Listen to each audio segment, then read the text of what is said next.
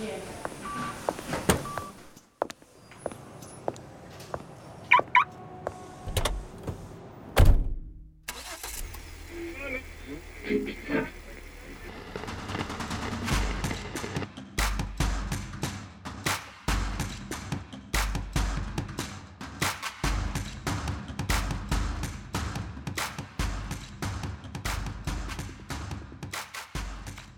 Bienvenidos a un nuevo capítulo de Posturno. Tal como les habíamos adelantado la semana pasada, hoy nos acompaña nuevamente el doctor Eric Martínez para conversar de corticoides. Y en este capítulo vamos a hablar de dos temas en donde los corticoides han destacado en el último tiempo, que es corticoides y shock séptico y corticoides y COVID-19. Entonces vamos a ver qué es lo que dice la evidencia que hay hasta el momento con respecto al uso de corticoides en estos dos escenarios. Hola Eric, ¿cómo estás? Hola Miquel, ¿cómo están? Un saludo también a todos los que nos escuchan en el posturno, en este segundo episodio de la serie de corticoides, mitos y realidades. Excelente. Entonces, cuéntanos, ¿por dónde prefieres empezar? ¿Por COVID o por shock séptico? Partamos por shock séptico porque yo creo que todo en el mundo en este momento estamos medio chatos del COVID, pero toquemos algunos temas también para refrescar la memoria. No todo es COVID y eso nos lo han demostrado un poco los últimos turnos en nuestra práctica habitual me parece. Entonces, durante mucho tiempo, y durante mucho tiempo estamos hablando básicamente de la época de los 70, que se está estudiando los corticoides para el uso en shock séptico. Eh, básicamente como un antiinflamatorio sistémico y que en teoría podría cambiar la sobrevida de los pacientes. Entonces, hay última evidencia que ha sido media contradictoria con respecto a esto. Entonces, me gustaría, Eric, que nos hables de los diferentes estudios que hemos revisado eh, y qué, cuál es como la conclusión que podemos sacar un poco de cada uno de estos estudios. Bueno, eh, como tú bien dices, un poco vale la pena recordar un poco la historia de, para analizar por qué esta ha sido una de las grandes temas de discusión de la historia de reciente de la medicina. Como tú bien dijiste, desde los años 70 que se empieza a plantear este, inicialmente los primeros reportes donde se describía que el uso de corticoides podría eh, mejorar o no eh, la mortalidad en pacientes cursando con shock séptico. Y esto a lo largo de las décadas que siguieron se fue cada vez probando con evidencia cada vez más difusa y tendiente hacia un lado o hacia el otro. Ya más en la época un poco más de los 90, principios del 2000, empiezan a aparecer algunos de los estudios que vale la pena quizás mencionar un poco más. Donde, por ejemplo, está el estudio del Corticus, que surgió el año 2008, que mostró que no había beneficio de mortalidad en el uso de corticoides inicialmente, pero sí al paciente lo sacábamos más rápido de la fase de shock. Eh, eso una vez que hacíamos algunos ajustes con respecto a las posibles complicaciones que estos tienen. Recordemos lo que discutimos en el episodio pasado. Los corticoides no son una terapia exenta de riesgos. Posteriormente, se hicieron nuevos, eh, nuevamente se siguieron probando hipótesis, probando hipótesis, y por ejemplo, posteriormente se, se lanzó otro de los estudios, que es el IPRES. En el IPRES, donde usaron infusión continua y siguiendo con la titulación de la hidroxicortisona, no prevenía que el paciente con una sepsis severa se convirtiera a shock séptico en 14, a lo largo de, de los 14 días del tratamiento que lleva este estudio. Finalmente, y yo creo que llegando ahora a lo que ya tenemos que entrar como a discutir más fino, existieron dos estudios grandes en los últimos años que fueron quizás los temas más candentes del año 2018 y dos principios del 2019, que fueron los estudios el Approach y el estudio Adrenal, en donde estos mostraron diferencias entre ambos lados, siendo el último de estos el Adrenal, que lo que mostró que una infusión continua de hidrocortisona no disminuía la mortalidad a 90 días por todas las causas en los pacientes con shock séptico. Sin embargo, repitiendo un poco esto que hablamos al principio, sí mostraba como un outcome secundario el hecho de que el paciente salía más rápido del shock, lo cual disminuía el tiempo de estadía en UCI y requería un menor uso de transfusiones. Entonces, rayando para la suma, este estudio mostraba que el paciente, no había diferencia de mortalidad, se morían parejos los dos lados, pero el grupo al que le tratamos con corticoides lo sacamos más rápido a la UCI y requirió menos costos en tratamiento. Recordemos que los 10 cama UCI es de los días más cama, desde el punto de vista de la economía de la salud, es de los días cama más caros que existen. Muy bien. ¿Y el approach? Por otra parte, el approach, que fue un estudio donde bastante interesante si recordamos un poco la, las diferentes, las dos familias de corticoides que existen, los mineralocorticoides y los glucocorticoides. El approach lo que hizo fue usar hidrocortisona y fluorocortisona combinados, lo cual mostró que efectivamente había una disminución de mortalidad y resolución del shock. Además de que este, eh, este esquema de tratamiento mostraba que era seguro y que solamente presentaba como reacción adversa un poco de hiperglicemia, que si bien se puede asociar a algunos efectos adversos, eh, es un efecto manejable dentro de todo.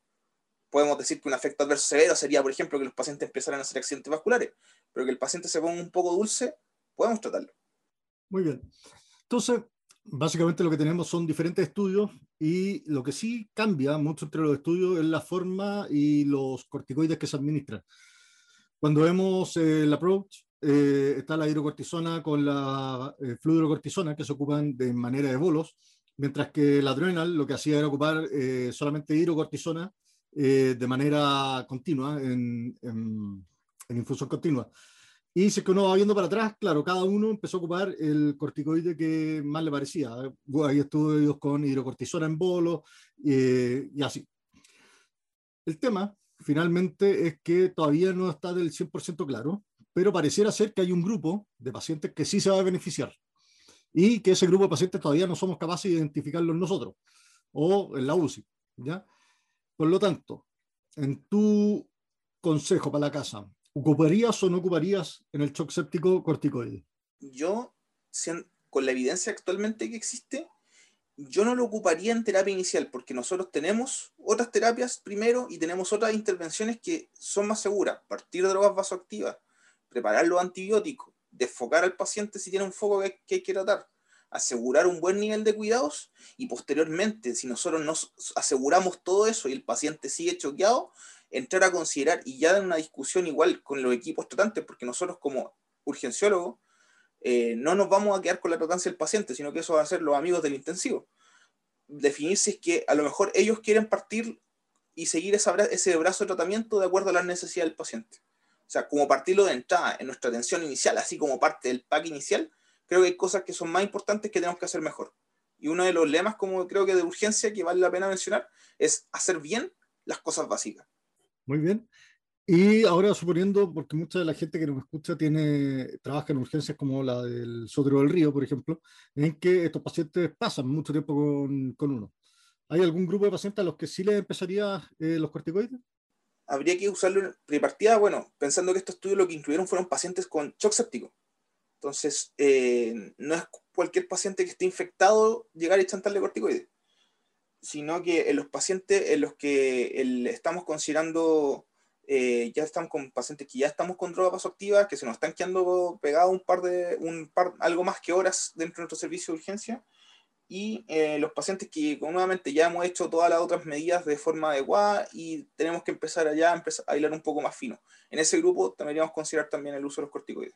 O sea, claro, ese grupo de pacientes que se queda con nosotros, que está mucho rato, que a lo mejor va con drogas vasoactivas al alza, probablemente ese sea el grupo que nosotros en la urgencia, eh, como dices tú, en nuestro escenario le empezaríamos los corticoides pero probablemente eh, se empiece en la UCI una vez que el paciente ingresa, si es que se considera necesario y seguro. Ahora, desde el punto de vista de qué tipo de corticoide ocupar, ¿tienes alguna recomendación? Actualmente, bueno, lo que se. La, gran heterogeneidad que tienen los estudios, que muchos abarcan, como bien mencionadas, y eh, hidrocortisona, otro grupo usaba dexametasona, otro grupo usaba metilprednisolona, hay de todo un poquito, otro grupo usó fluorocortisona, que nosotros la tenemos en spray nasal, no, no está tan disponible.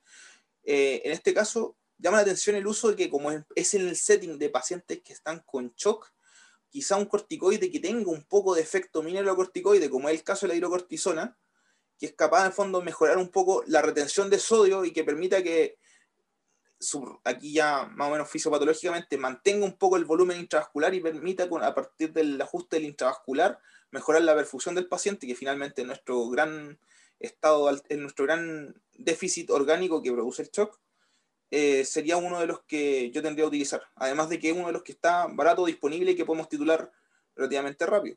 Y lo otro que llama la atención igual, que todavía no se sabe finalmente qué es lo que deberíamos usar, es los tipos de régimen. Y hay una discusión bastante interesante que en el fondo decía partirlo con infusión continua versus partirlo con un bolo grandote y después seguirlo con boleando, eh, dado los tiempos de inicio que tienen los corticoides. Los bolos de infusión, la, infusión continua tiene, esa, tiene el, el, efecto de que vamos a poder lograr mantener un estado constante de fármaco a lo largo del tratamiento, pero si recordamos que, los corticoides requieren una acción a nivel intracelular mayoritariamente, quizá tenga más sentido la hipótesis que trabajan algunos de estos estudios de bolearlo principalmente y después conseguir otra, o, eh, seguir usando otras dosis. Entonces yo consideraría que, tomando a título personal, que tener considerado que el bolo de hidrocortisona como una de las herramientas que podríamos considerar dentro de los pacientes. Eso, yo creo que lo importante ahí es que no está claro cuál es el mejor corticoide, no está claro si tiene que ser un mineralo o un glucocorticoide o una mezcla de ambos, porque hay que recordar que el estudio que tuvo impacto en mortalidad era hidrocortisona con fluorocortisona. Eh, la hidrocortisona pareciera ser el que está más estudiado en estos últimos estudios y tendría asociado al menos los beneficios con respecto a la resolución del, del shock el uso de drogas vasoactivos, el día de cama ventilado y el día de cama UCI. Y eh, no está claro tampoco la vía de administración ni la dosis. Por lo tanto, yo creo que para nosotros en la urgencia lo más fácil siempre va a ser un bolo más que estar instalando bombas de infusión continua. Y eh, eso. Si es que tuvierais que dejar tres mensajes para la casa con respecto a los corticoides y el uso en shock séptico, ¿qué recomendarías tú? Número uno, hacer todas las otras cosas que el paciente requiere bien. Reanimar a nuestro paciente con fluidos si es lo que requiere, si podemos manejar el ultrasonido clínico, mejor todavía. Partir las primeras intervenciones adecuadas, tomar los cultivos, partir los antibióticos, desfocar al paciente.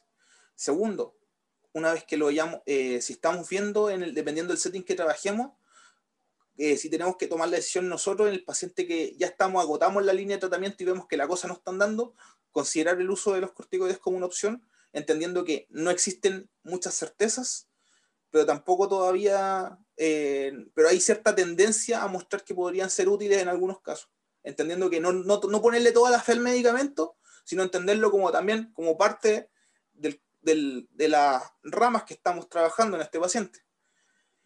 Y lo tercero, igual comunicación entre los equipos. Si tenemos la posibilidad de que nuestro paciente esté en una unidad de cuidado intensivo monitorizado por los amigos intensivistas, coordinarlo con ellos si es que a lo mejor los protocolos locales o la, la, escuela de manejo y de pensamiento que llevan se siga por ese track. ¿ya? Conversar nunca está de mal en la medicina. Así que conversemos con los equipos. Eso, yo creo que lo, importante es tener claro de que al menos no se ha demostrado que aumente en mortalidad. ¿ya? Por lo tanto, si es que es algo que se le va a agregar, no es algo que va a provocar más daño, eh, evidentemente. Y eh, ahora hablemos del gran tema, que tenemos hoy en día, que es corticoides y COVID. ¿Qué es lo que ha pasado con los corticoides y el COVID? Bueno, para nuestra auditoría, de aquí empezamos a recordar un poco la historia ya más moderna. Empezamos a recordar un poco al principio cómo partimos toda esta pandemia. Partimos que de las lecciones que nos ha enseñado el tema del COVID ha sido un poco la gran incertidumbre. El enfrentarnos a este monstruo que es el coronavirus y no tener certezas. No existen libros donde diga qué es lo que teníamos que hacer, no hay recetas de cocina que copiar y pegar. Partimos al final sabiendo que ocurría esto, los pacientes se nos enfermaban, algunos más o menos sabían ventilar y ¿qué más le damos? ¿Le echamos algo? No le echamos nada. Entonces, a nivel mundial, ¿qué fue lo que se hizo? Y demostrando un poco también, haciendo un saludo a, a todos los equipos que han estudiado, se dedican a la investigación, se echaron a andar los estudios, se plantearon hipótesis, se decidieron medicamentos y se fueron probando a lo largo de muchas partes diferentes estudios que fueron probando medicamentos. Y en uno de estos estaban los corticoides.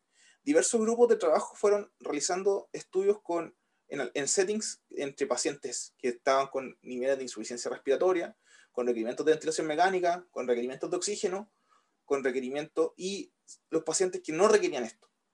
Y fueron probando diferentes regímenes de corticoides, algunos con corticoides en dosis más alta, otros con corticoides en dosis más baja, y esto extrapolado un poco de algo que sí sabíamos, que un poco cómo se, fue cómo se comporta el, el COVID dentro, del, dentro de la parte fisiopatológica. Nosotros ya teníamos algo ganado en la historia, que eran los estudios sobre el síndrome del distrés respiratorio.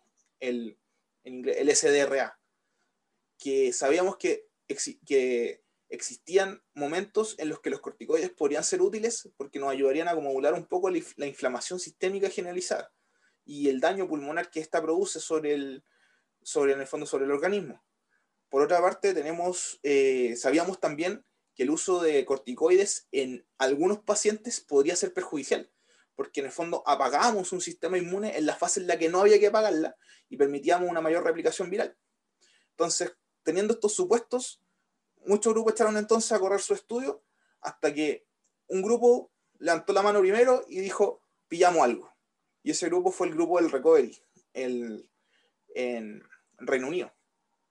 El grupo que usó dexametasona, 6 miligramos, aprovechando que su, la dexametasona, como vimos en el capítulo pasado, posee un efecto glucocorticoide casi exclusivo y por lo tanto antiinflamatorio, eh, en dosis de 6 miligramos por 10 días o hasta que el paciente se fuera de alta. Es importante recalcar esto. Fueron 6 miligramos por 10 días o hasta que el paciente se fuera de alta.